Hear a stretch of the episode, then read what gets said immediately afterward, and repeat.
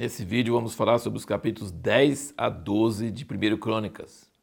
Parabéns! Você conseguiu ler os nove capítulos difíceis, talvez os mais difíceis da Bíblia. Você conseguiu ler e chegou no 10. Agora vai começar a contar a história novamente. É verdade que é uma história que você já leu em Samuel e em Reis, mas vem com muitos outros detalhes, deixa fora algumas coisas, coloca outras coisas. Muito interessante, completa algumas dúvidas que a gente tem, que é causado pela leitura de Samuel e Reis, e esclarece algumas dúvidas de, de, uma forma muito clara. E começa então com a morte de Saul. Por quê? Porque o, a meta do, de Esdras, o autor aqui, é falar sobre Davi e sobre Salomão e sobre o templo. Ele quer trazer, falar novamente sobre esse auge da história de Israel, o ápice da história, coisa a era do, áurea da história de Israel. E então ele fala sobre a morte de Saul no capítulo 10 e no, no versículo 13 ele fala assim: Assim morreu Saul por causa da sua infidelidade para com o Senhor. Nós vimos né, a desobediência dele, porque não havia guardado a palavra do Senhor duas vezes, também porque buscou a adivinhadora para consultar, e não buscou ao Senhor, pelo que ele o matou e transferiu o reino a Davi, filho de Jessé.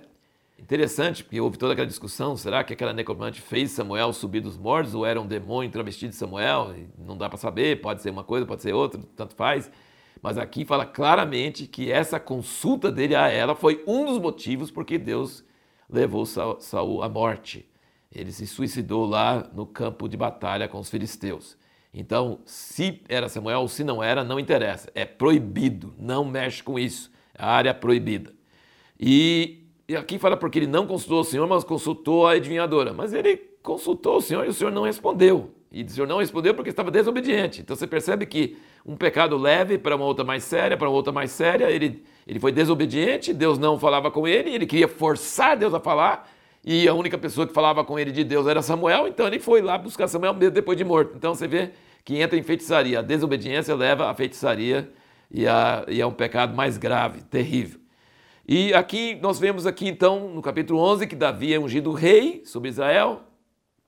É, não entra nos detalhes sobre o reinado dele daqueles sete anos e meio lá em, em Hebron, que é imediato para todo Israel, todas as tribos de Israel vindo ungir ele rei. Lembra que nós falamos, os, o, a monarquia de Israel não era constitucionalista, porque não tinha constituição, e não era totalitário, porque ele tinha que fazer aliança com os anciãos de Israel. Ele, ele fazia aliança com Deus e com os anciãos de Israel. Era baseado nessa aliança que ele reinava. Então não era um, um reinado totalitário. Eu mando porque eu venci, porque eu fiz isso. Não, ele tinha que ter aliança com os anciãos de Israel.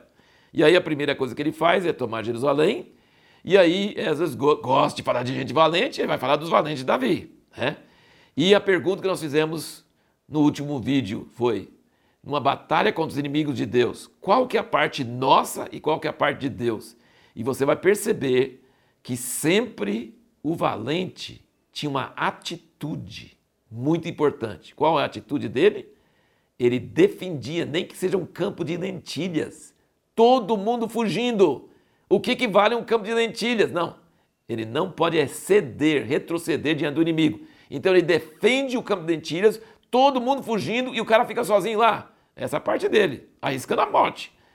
A parte nossa é manter a posição firme daquilo que Deus nos deu, daquilo que Deus quer que nós façamos. Nós temos que ser valentes, mas é valentia pode ser até perigoso, né? Mas a parte de Deus é quando nós defendemos uma coisa, Deus opera um grande livramento. Então, toda vez que Jonas, Davi e os valentes Davi venceram, eles se colocaram em perigo, por exemplo, Davi com Golias, Jonas e seu escudeiro, eles se colocaram em perigo. Mas quando eles se colocavam em perigo, aí Deus entrava em ação. Você defende, você se coloca, você arrisca, e a parte de Deus é trazer livramento. Deus opera livramento quando você se coloca em perigo. E aí, em vários lugares aqui, fala sobre a questão, é, várias frases interessantes. Por exemplo, no capítulo 11, no versículo 9, ele diz: Davi tornava-se cada vez mais forte, porque o Senhor dos exércitos era com ele. Eu amo essas frases. O Senhor dos exércitos era com ele. Ele se tornava cada vez mais forte. Por quê? Porque o Senhor dos exércitos era com ele. Com Deus você pode fazer tudo, sem Deus nada. Com Deus você pode ser minoria, você vai ganhar. Sem Deus você pode ser maioria, você vai perder, não vai dar certo. Outra coisa aqui muito interessante, é, no capítulo 12, fala sobre as tribos e os homens que foram chegando a Davi. E olha que coisa interessante, da tribo de Benjamim, que era a tribo de Saul, vieram muitos para apoiar Davi. Isso é demais, isso é uma coisa impressionante. Vieram muitos para ajudar Davi, da tribo até de Benjamim. Depois fala de todas as tribos e os valentes e como é que eles chegavam para Davi e quais eram as, as habilidades deles. Assim, várias frases assim muito interessantes. O que que fala, por exemplo, dos filhos de Zacar, no, no versículo 32, eles eram entendidos na ciência dos tempos para saberem o que Israel devia fazer, todos seus irmãos sob suas ordens. Então, mas tem uma frase que resume tudo, que é o versículo 22, que diz assim: De dia em dia concorriam Davi para ajudar, até que se fez um grande exército, como o exército de Deus. Que coisa preciosa e maravilhosa. E o, a pergunta que nós vamos responder no próximo vídeo é: por que, que apesar de Deus gostar de espontaneidade, precisamos tomar cuidado para não exagerar? Deus gosta de gente espontânea, mas precisa tomar cuidado porque tem hora que a espontaneidade não vai dar certo. Nós vamos ver isso no próximo vídeo.